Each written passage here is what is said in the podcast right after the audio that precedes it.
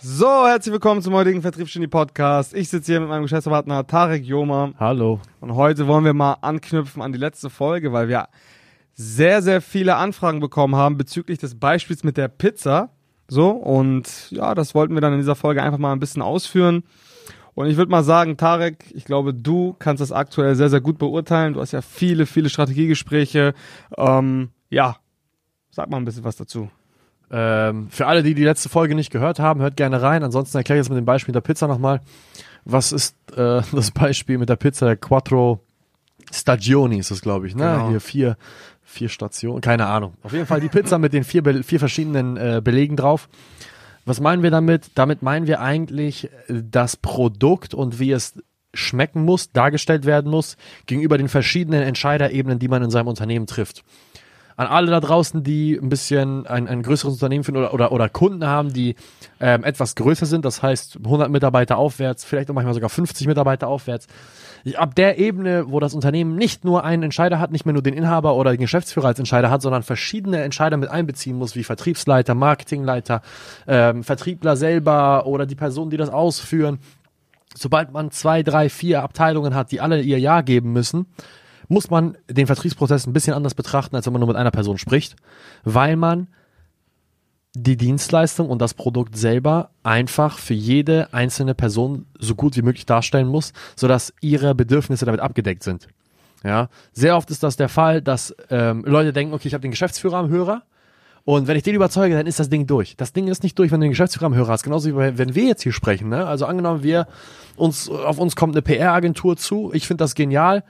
Aber aus, aus Kundenbetreuungssicht macht das einfach keinen Sinn, weil es, weil du siehst, okay, unsere Bestandskunden können sich ein bisschen verarscht vorkommen, wenn wir das Marketing so und so gestalten. Ja. Dann würde die Person, die mit mir spricht, wenn sie ein schlechter Verkäufer wäre, denken, okay, das Ding geht durch, der bezahlt jetzt hier äh, x tausend Euro, gibt mir den Auftrag. Aber ich würde dann zwei Tage später sagen, Herr, hör mal zu, ich habe hier nochmal intern gesprochen, das macht keinen Sinn, keine Chance, weil du dich quergestellt hast.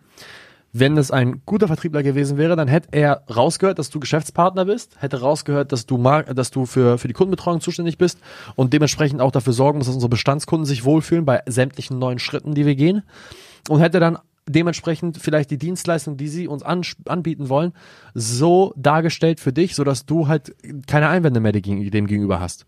Und genau das meine ich halt, wenn es darum geht mit der Pizza.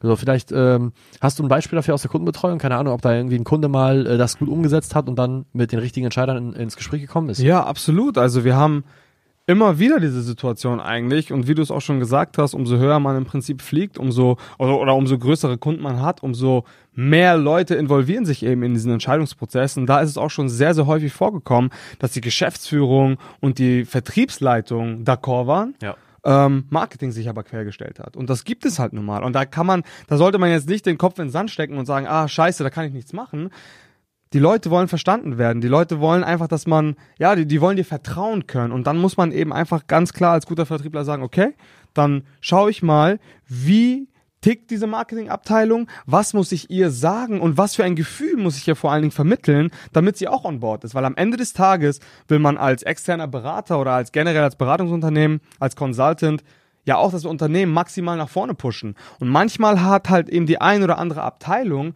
manchmal ein bisschen Angst, dass sie zu kurz kommt. Und diese Abteilung muss man eben abholen durch Vertrauen, durch Verständnis und eben durch so ein ganz klares Ziel, was man dann gemeinsam verfolgt. Ja, genau das, genau das war ja der Fall bei unserem Kunden Shop Concept. Wenn du dich daran erinnerst, als die hier waren in Hamburg. Ja. Unsere Kunden von Shop Concept, Nikola und Stefan, Shoutout an euch beide, Jungs. War mega, mega, mega viel Spaß gemacht, hier euren Mitarbeiter und euch zu betreuen.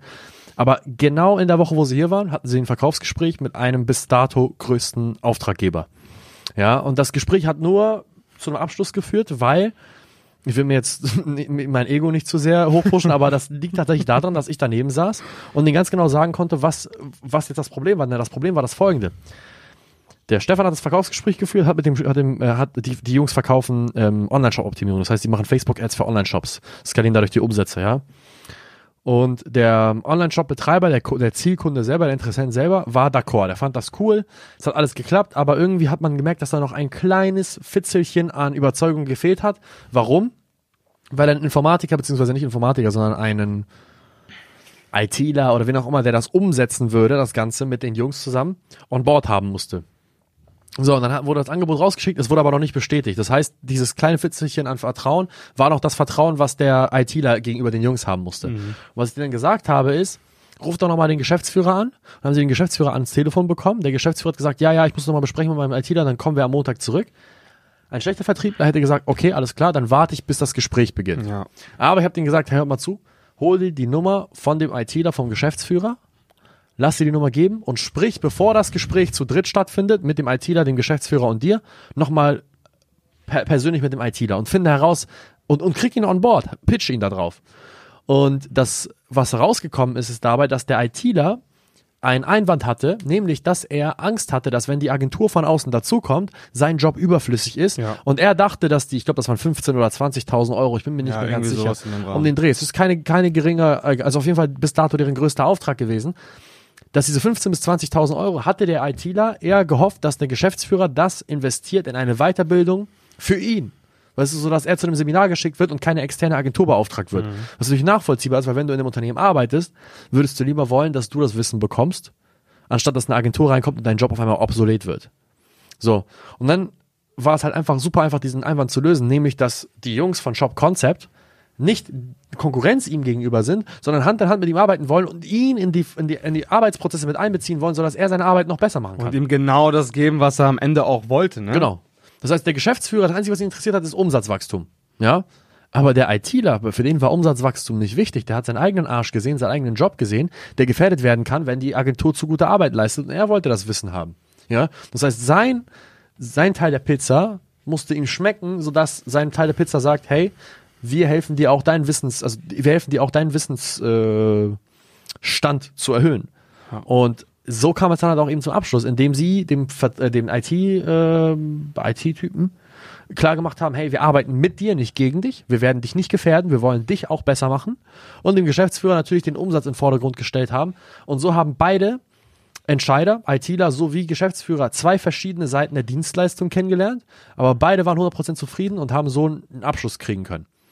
Man muss sich einfach klar machen, dass man, dass man mittlerweile oder generell umso, umso größer die Teams sind, dass man nicht nur einzelne Personen abholen muss, sondern das ist eine, ist eine Team-Performance am Ende des Tages und dementsprechend musst du das Team auch abholen können. Und das ist genau das, was du gerade gesagt hast. Genau das ist auch das, was ich gemeint habe.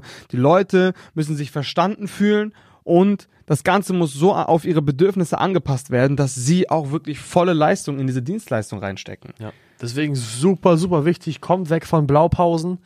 Ich äh, bin ein Fan von Systematisierung. Ich bin ein Fan davon, Prozesse zu schaffen, die man immer wieder an Kunden weitergeben kann. Aber man muss aufpassen. Die große Gefahr bei der Systematisierung ist, dass man das zu sehr systematisiert und dann Blaupausen erstellt. Blaupausen funktionieren nicht. Leider Gottes, ab einem bestimmten Niveau, beziehungsweise ab dem Moment, wo die Dienstleistung ein bisschen individueller werden muss, Ja. Kann man keine Blaupausen mehr anwenden. Das ist ja auch das, was zum Beispiel ein Kunde von uns, die, die äh, Jungs von Convect, sehr, sehr gefeiert haben. Sie hatten früher in der Vergangenheit etliche Beratungsunternehmen, die sie beraten haben, die sie aber in irgendwelche Blaupausen, in irgendwelche Standard... In so eine Raste halt im Genau, Endeffekt, sie ne? reindrücken und haben gesagt, ey, ihr müsst euch positionieren, macht die und die Zielgruppe, die und die Skripte, nicht davon abweichen. Und sie haben das extrem gefeiert, dass bei uns in der, in der Betreuung es wirklich darum ging, da einen individuellen Prozess zu entwickeln, der Kunden anzieht, die sie auch anziehen wollen. Und nicht Kunden anzieht, der, den der Berater anziehen möchte. Ja, und das ist halt auch, wenn man Beratungsdienstleister, Medienagentur, eine Medienagentur betreibt oder ein IT- und Softwaredienstleister ist oder Unternehmensberater allgemein, muss man wirklich dafür sorgen, dass man den Kunden versteht, versteht, was er überhaupt haben will und ihm genau das anbietet, wie ja, eben der Arzt oder, oder, oder, oder, oder der Kellner, der halt genau raushält, was du essen möchtest und dir genau diese Empfehlung bietet. Und ähm, ja, so viel dazu. Ja, und, und all diejenigen, die halt sagen, nee, es gibt ein Pauschalmuster, was man verfolgen muss, dann funktioniert es auch. Ganz ehrlich, kann funktionieren, Blaupausen können funktionieren, aber jetzt äh, zurück zum Beispiel von Convect. Ich meine, die Jungs hatten auch einen Raketenstart, die haben riesig, riesiges Umsatzwachstum, riesiges Unternehmenswachstum erzielt. Ähm, sie sind sich, äh, ja, sie haben sich sehr, sehr wohl gefühlt, sie haben sich abgeholt gefühlt. Ich denke, ja, das ist, glaube ich, ein ganz gutes Schlusswort. Auf jeden Fall. Ja.